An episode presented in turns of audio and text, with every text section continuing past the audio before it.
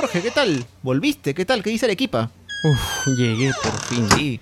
Ahí, ahí, sí, la siempre blanca Arequipa. Sí, sí, sí. Oye, ¿Qué tal? ¿Cómo estás? Estoy cansado por el viaje. No, pues pero no descanses todavía, mejor cuéntame, tú que has estado ahí hace buen tiempo en Arequipa de corresponsal, ahí tomando fotos y todo, ¿qué, ¿cómo fue eso del tema del golpe de Sánchez Cerro? Tú estuviste ahí mismo cuando ocurrió, en el lugar de los hechos. Bueno, allá se dicen muchas cosas. Tú sabes que igual mandé las fotos para que las publicaran Sí, en el sí, sí, sí, diario, me acuerdo, sí. pero bueno, allá se, se- se supo mucho, ¿no? De hecho que lo primero que supe es que en realidad el golpe de Estado parece que ya se venía orquestando y de hecho no se había planificado para realizarlo el 22 de agosto, sino que se había planificado para realizarlo entre el 29 y 30 de agosto. Eh, con la intención de aprovechar la fecha coincidente con eh, la festividad de Santa Rosa de Lima.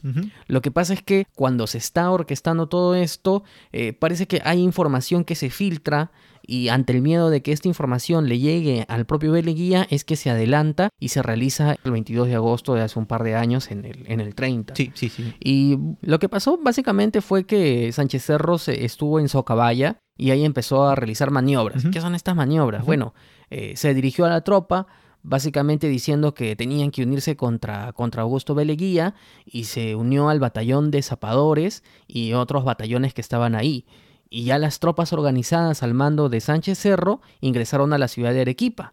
Y eh, ya en la ciudad de Arequipa meten preso al prefecto de la ciudad Mm. y ya la gente empieza a salir también a las calles y empiezan a, a ver este, expresiones en contra de Beleguía. Sí, Y de hecho que el movimiento allá en Arequipa contó con el apoyo no solamente de, los, de, los- de todos los vecinos, sino también de personas notables e intelectuales. Entre ellos está José Luis Bustamante y Rivero, que realizó el famoso manifiesto de Arequipa, que fue publicado y que fue conocido por todos. Así que Arequipa prácticamente se sometió al- a la administración de Sánchez Cerro, tomaron las carreteras, establecieron el control de la ciudad y a partir de ese momento Sánchez Cerro hizo un llamamiento para que desde Arequipa se trasladaran a Lima para realizar la especie de liberación, ¿no? Ya un golpe de estado así bien concreto. claro, claro. Y sí. bueno, tú has estado acá en Lima, ¿no? Pero al menos lo que sabíamos allá es que en los primeros días como que Beleguía no le tomaba tanta importancia a este levantamiento, pero al final las cosas no le fueron bien a Beleguía.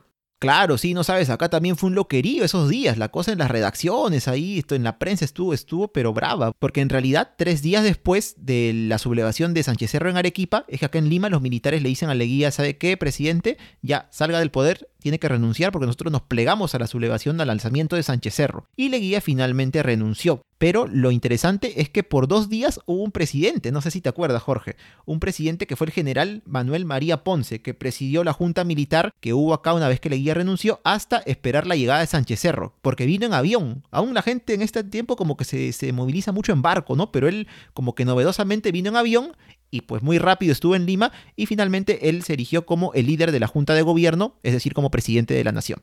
Sí, allá en Arequipa también se siguió con mucha expectación el traslado de Sánchez Cerro a Lima. Y de hecho, todos discutían allá, y yo creo que se ha discutido en todo el Perú, cuál iba a ser la suerte del presidente Leguía.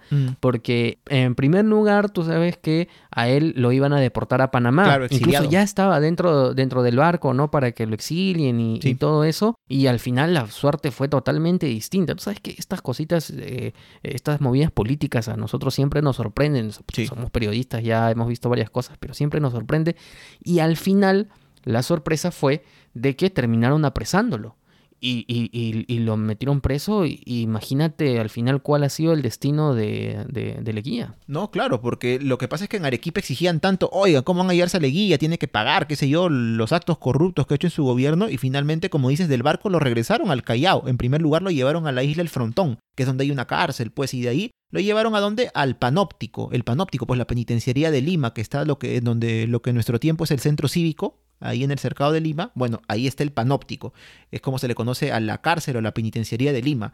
Y en realidad, pues Leguía aquí tuvo un trato mm, que no fue nada, nada bonito, fue muy humillante, fue muy doloroso, porque Leguía era casi un anciano, ya tenía más o menos 70 años por ahí. Y en realidad él parecía que estaba quejándole un mal que es bastante grave, el cual es un cáncer, un cáncer de próstata que ya le detectaron después, pero en realidad como te decía, las condiciones que tuvo en esta cárcel pues no fueron nada buenas, fueron incluso diría inhumanas. Estaba en una celda pequeña, ahí muy muy pequeña, sin iluminación, sin ventilación, los guardias se mofaban de él y por la misma condición que tenía esta enfermedad pues a veces le era difícil hacer sus necesidades y aún así lo veían, lo asusaban, se burlaban, su hijo estuvo allí acompañándolo, su hijo Juan Leguía, pero pues en estas circunstancias el expresidente terminó decayendo bastante en su salud. Pero de repente lo que nadie pensaba, Jorge, ¿te acuerdas? Es que Sánchez iba a durar tan poco tiempo en el poder, al menos en un primer momento. Renunció nomás en marzo del siguiente año, el 31. Renunció en realidad por el tema de la presión popular, ¿no? Porque muchos querían hacerse con el poder y tú sabes, la inestabilidad eh, política siempre ha sido, eh, siempre ha estado presente aquí en el Perú. Entonces, él más o menos inteligente dice, bueno, yo he dado el golpe de Estado, pero voy a cuidar mejor mi imagen. Claro. Y además él sabe de que tenía el apoyo popular. No tenía el apoyo de repente de, de, los intereses que venían detrás, pero él tenía el apoyo popular. Entonces dice, mejor me voy y permito que se realicen las elecciones en donde yo sé que voy a ganar, tal y como sucedió, porque al final ganó y bueno, es el presidente ahorita. Claro, él ganó las elecciones en octubre, me acuerdo, del año pasado, del 31. Y un poco después nada más es que Aleguía finalmente pues como que se apiadan de él, ven que está muy enfermo y lo trasladaron. No sé si te llegaste a enterar al hospital naval que está en Bellavista, en la zona antigua. No, no como nuestro tiempo que está más pegado a la avenida Fawcett. No, en este caso el hospital naval está más pegado a la zona antigua del Callao. Y ahí Aleguía lo operaron dos veces, una en noviembre y otra en febrero por este cáncer de próstata que tenía. Pero en realidad pues él ya estaba muy maltrecho, bastante avanzada su enfermedad y terminó falleciendo hace poco, el 6 de febrero de 1932. Leguía murió pues enfermo y, prácticamente era una sombra de lo que fue mientras fue el gobernante del país. Sí, bueno, de Beleguía se pueden decir muchas cosas, buenas y malas. Sí. La decisión de querer quedarse en el poder definitivamente que no fue una buena decisión.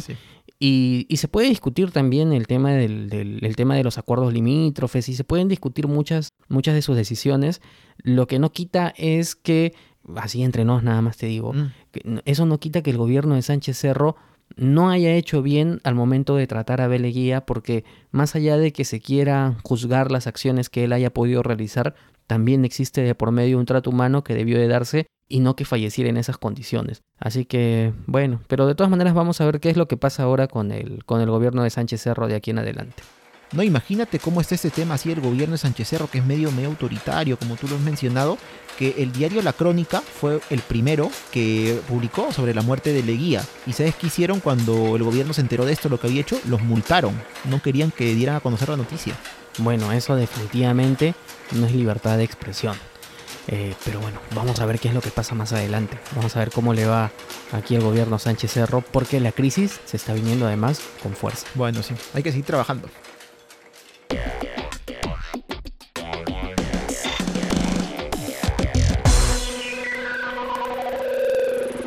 Primera pregunta. Explica a manera de crónica cómo se dio la sublevación de Sánchez Cerro en Arequipa. La segunda pregunta es, ¿qué sucedió con Augusto B. Leguía una vez que fue derrocado del poder? La tercera pregunta es, ¿qué opinas del trato que se le dio a Leguía una vez arrestado? Y así hemos llegado al final de una nueva edición de Stalkers. Si les gustó nuestro contenido, no duden en compartirlo. Nos estamos escuchando. Chau. Chao. Stalkers es producido por el podcast Por las Rutas de la Curiosidad, podcast de divulgación histórica y cultural producido y conducido por Daniel Tucto y Jorge Juárez. Puedes encontrarlo en Facebook, Instagram y Spotify. Si eres profesor o padre de familia y quieres comunicarte con nosotros, puedes escribirnos a stalkers.gmail.com y si te gustó el contenido, no dudes en compartirlo.